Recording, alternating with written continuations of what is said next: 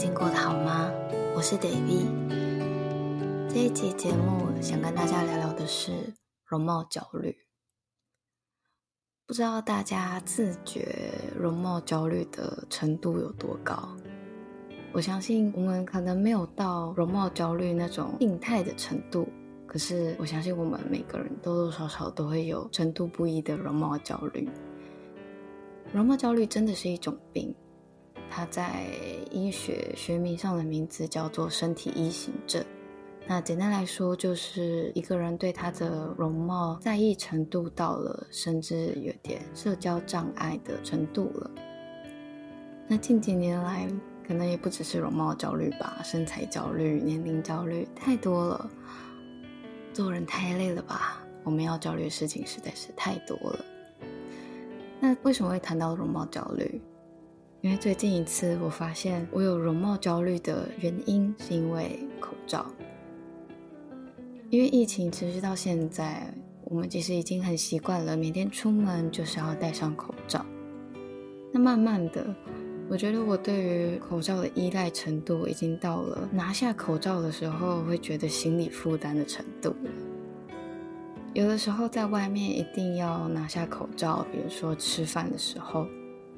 在拿下口罩的前一刻，心里还会有一点犹豫跟担心。我后来发现，这个心态其实说白了，当然啊，防疫是一个原因，可是其实就是害怕拿下口罩之后别人的目光。发现这件事情的时候，让我想起了以前班上有一个女同学的故事。因为在之前，其实我们是不需要每天戴口罩的时候。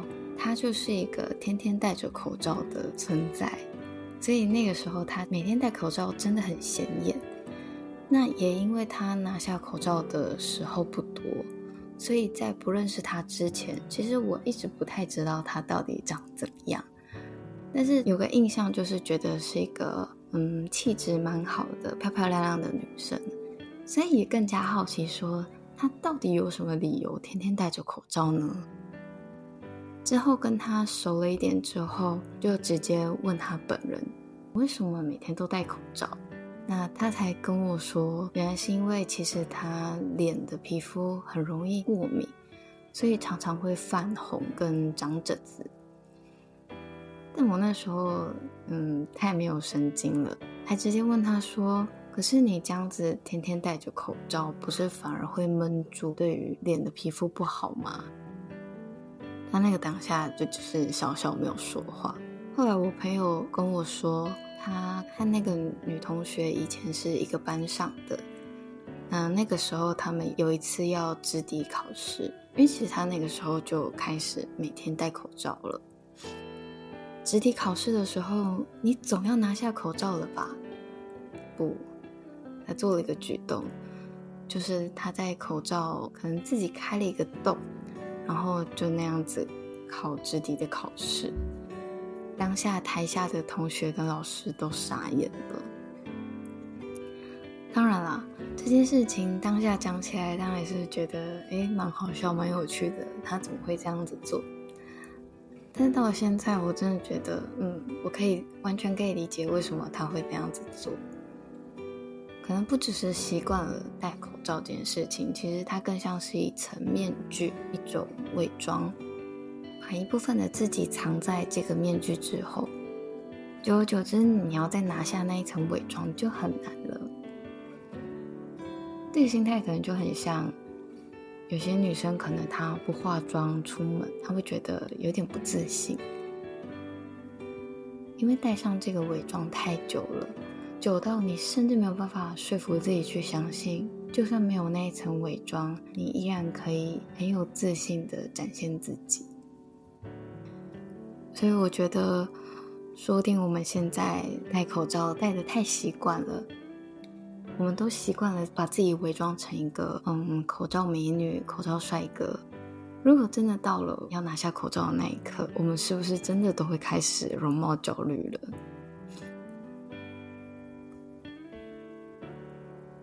举这个例子是想告诉大家，我们现在真的或多或少的都对于自己的外在有不同程度的在意，而那个在意，其实它或多或少的都会影响到我们生活的心态。再举个例子好了，不知道你们有没有过那样子的经验，就是走在路上，然后被陌生人，或也有可能是你认识的人，然后从头把你打量到脚。我有过，而且也看过，是身边的朋友被那种不怀好意的眼光打量。其实这种事情你说不出来，他到底是犯了什么罪。可是你很清楚的可以知道，这样子的行为是一种冒犯，那种很不愉快、很不舒服的感觉，你没有办法正大光明的说出来，因为你很有可能收到的回复就只是“哦，你想太多的啦”，他可能根本不是在看你啊，不然就算他是在看你好了，那代表你今天很好看啊，所以值得他看啊。前面一次两次，当然会说服自己去相信这种理由，可是后面你会知道根本不是这样子的。可是如果不是跟你一样感同身受的人，你没有办法和他说明你到底遇到怎样的状况。或者还有一种状况是被身边的亲朋好友所谓的好意提醒：“哎，最近是不是吃太好啊？脸有点圆了，哎。”我觉得你如果再瘦几公斤，一定很好看。不然就是，嗯，牙齿要不要去矫正一下？不然鼻子垫一下啊。每次碰到这些所谓的好意的提醒跟关心的时候，我都会忍不住想：所以不去做这些所谓的能让我更好的事情，现在的我就不够好了吗？不去减肥，不去整形，不去矫正，我就不值得被爱了吗？那些好意的提醒，就像是一次一次的告诉你说：“嗯，现在的你还不够好，你应该要再去追求那个所谓的更好的、更漂亮的你自己。你不应该就只是停留在现在这个样子啊！现在的你还不够好。”跟大家分享一段话，是台湾作家吴小乐的散文集，可是我偏偏不喜欢。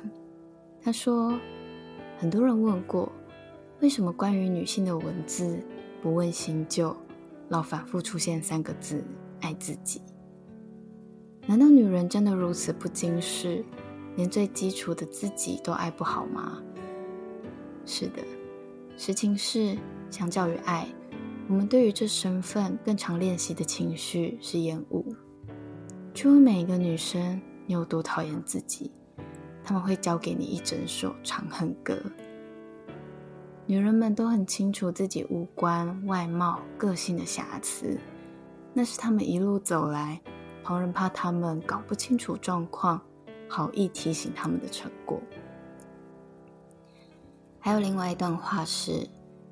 几乎每个女生都接受了一套完整且顺序俨然的厌女练习。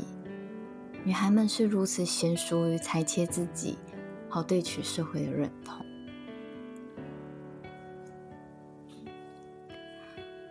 不知道为什么读这段话的时候，真的心里很有感触。因为这种所谓的为了你好，建议怎样会更好。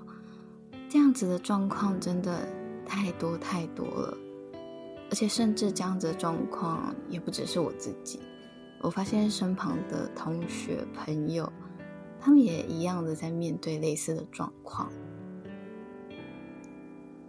所以有的时候我真的很忍不住的想问，为什么身为女生有这么多这么多要遵守的规则呢？为什么身为女生？我不能就只是珍惜自己本来的样子，为什么不能呢？我记得第一次跟朋友聊起厌女的时候，他还不太懂得这是什么意思，所以在我告诉他其实女人也会厌女的时候，他还一脸不可思议。所以我告诉他：“你没有过讨厌过自己的时候吗？”在那个时候愣了一下。然后苦笑着点点头。当然了，那个时候只是开玩笑。可是我们都知道，玩笑背后总是有一点认真的成分在里面的。就像那一段话所说的：“我们其实都是被挑剔着长大的。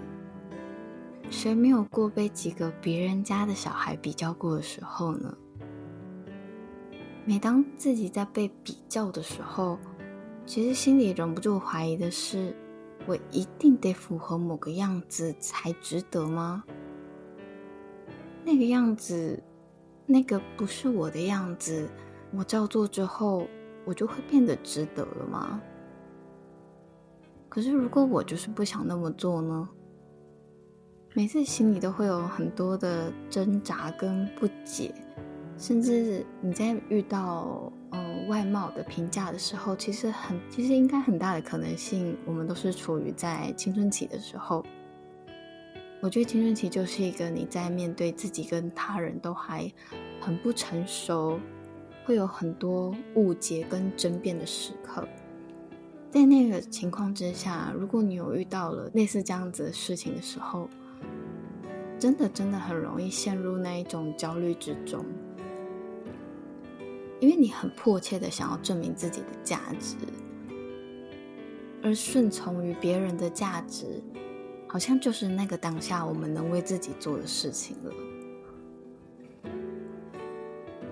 所以每当碰到那样子的比较的时候，现在的我会更想去说的是，那样子的比较归比较，毕竟我们没有办法去阻止别人不要把自己跟他人比较。可是要不要付诸行动，是不是那是另外一回事？更准确来说，我们是不是能够去选择要不要把别人的价值观放到自己身上？当然啦，那真的很难。当所有人都在告诉你瘦才是好看，眼睛大才是漂亮，我们要怎么不认同？我们要怎么据理力争的告诉他，我觉得这样子的我也很好看？是不是旁人还会告诉你，哎，你哪来的自信？可是换个角度想，换个历史朝代来想好了，以前裹小脚的女人也不敢告诉别人，她觉得正常的脚比较好看，对吧？或者是我们抽丝剥茧一下，人到底为什么一直要去追求好看的外表？其实说到底，人们追求好看、追求漂亮，它的底层逻辑就只有两个字：健康。因为从演化的角度来说，外表好看的人往往代表了他有比较好的生育能力。那么，也许我们可以去思考的是：我这样子做为的是我的身体健康吗？如果这样子的行为已经不只是为了身体健康的话，我们又是为了什么呢？只是纯粹的在迎合别人要我成为的样子吗？也许会有人想说：“那银河又怎样了吗？”我觉得这样的确很漂亮啊，这有什么不对吗？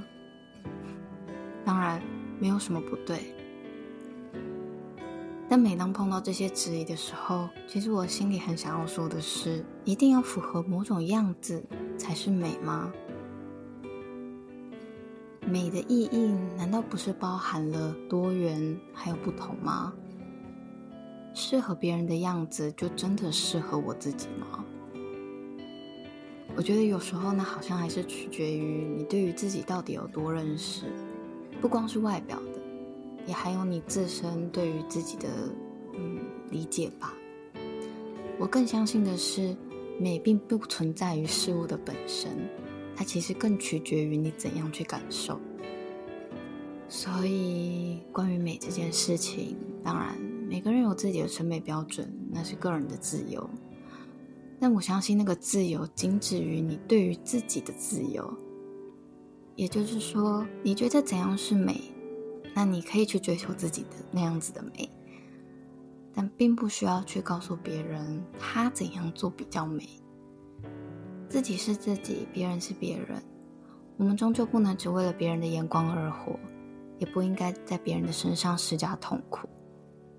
别做那些无谓的比较，停止对别人的容貌指指点点了吧？到了现在，其实在想起以前的事情，我很想要去告诉那个女同学，我觉得你不需要戴着口罩去掩盖什么，因为你本来的样子就很美了。谢谢听到这里的你。最后想说，希望我们都能拥有一双善于发现美的眼睛吧。